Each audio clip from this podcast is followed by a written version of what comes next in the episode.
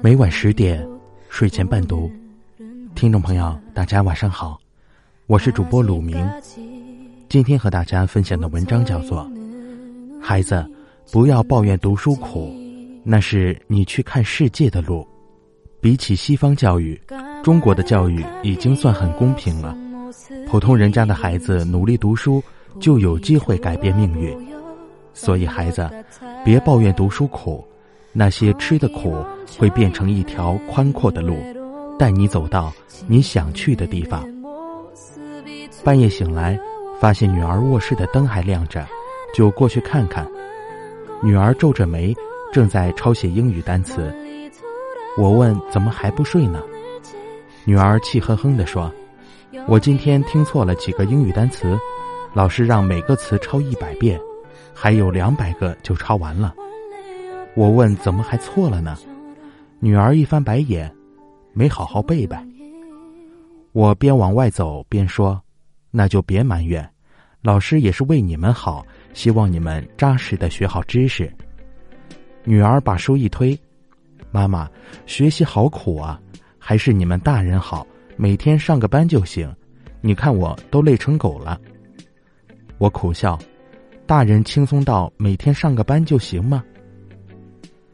前几天我一个表弟有事来找我，脸上大写着一个沮丧。他在一家私企打工，干了六七年了，收入还算凑合。可去年有一段时间，他们工厂效益不好，老板说工资暂时按百分之六十开，等效益好了再补上。工人们也没啥意见。既然在一条船上，就得同舟共济吧。再说那百分之四十只是暂时不发，又不是不给。今年上半年，表弟他们工厂的效益特别好，天天加班加点赶订单。大家以为效益好了，去年少发的那部分工资该给了吧？可迟迟没有发的迹象，几个工人就去问老板，老板一脸无辜。去年不是和大家说好的，工厂效益不好，工资就发给百分之六十，大家都同意了。工人们面面相觑，不知说效益好给补上吗？争执了半天，老板死活不承认说过补上这句话，工人们也拿他没办法。我表弟知道我是做 HR 的，就来讨个主意。我说这事很简单。去劳动部门一反映就解决了。表弟犹豫着说：“不是没想过，只是我们和老板闹僵了，饭碗不就砸了吗？哎，好几千块呢，要是这钱挣得轻松，不要就不要了。可都是用力气换来的钱，想想就心疼。”我一边继续帮他想办法，一边埋怨：“你脑壳也不慢，可当初就不好好上学。”整天说上学累，你要是能考上个大学，找份好工作，还会受这种气吗？表弟懊恼的说：“姐，你就别说了，我后悔有什么用？我那会儿竟跟张东打游戏了。”我哼了一声：“张东，人家是拼爹的好不好？他可以大字不识，照样住豪宅，开豪车。你拼谁？你只能拼自己呀！你堂姐才是你的榜样。”他堂姐是我这些表弟妹里最出息的一个。今年七月，在法国留学的表妹回国省亲，她这些年忙于学业，在国内重点大学本硕连读，又出国带奖学金读博士，从小成绩拔尖。当年高考，她在他们县考了第一名。饭桌上，表妹侃侃而谈，浪漫的欧陆风情让人神往，女儿很羡慕。说：“小姨，我长大了也要像你一样，去看看外面的大千世界。”表妹鼓励她：“好好学习，你会的。”女儿问：“就只有学习这一条路吗？”表妹沉吟了一下：“对那些某二代、某三代来说，他们通往世界的路有很多条，学习只是其中一条；但对于我们来说，”考学可以说是唯一道路。我的父母都是务农的，他们去过最远的地方就是县城，每次我妈妈说起县城，就特别兴奋，说那里好大呀，人好多呀，东西好贵呀，我都有想哭的冲动。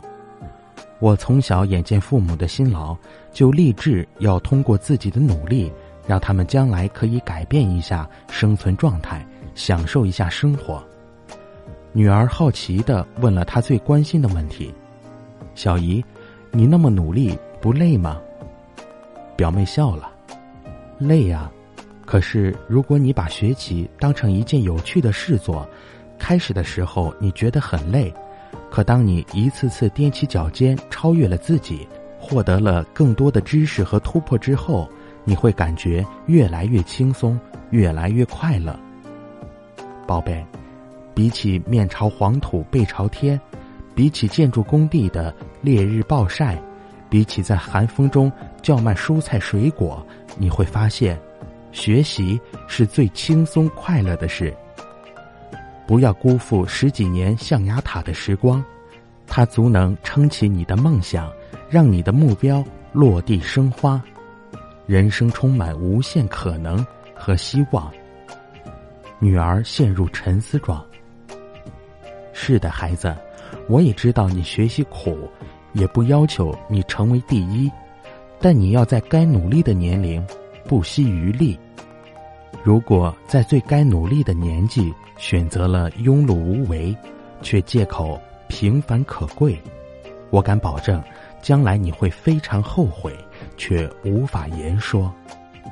孩子，不要抱怨读书苦，那是你通向世界的路。罗素说过：“人生应该像条河，开头河身狭窄，夹在两岸之间，河水奔腾咆哮，流过巨石，飞下悬崖。后来河面逐渐展宽，两岸离得越来越远，河水也流得较为平缓，最后流进大海，与海水浑然一体。其实。”这也应是学习的历程写照。走过这段最狭窄的地方，那些你吃过的苦、熬过的夜、做过的题、背过的单词，都会铺成一条宽阔的路，带你走到你想去的地方。好了，听众朋友，今天的故事就和您分享到这儿，感谢您的收听，晚安，好梦。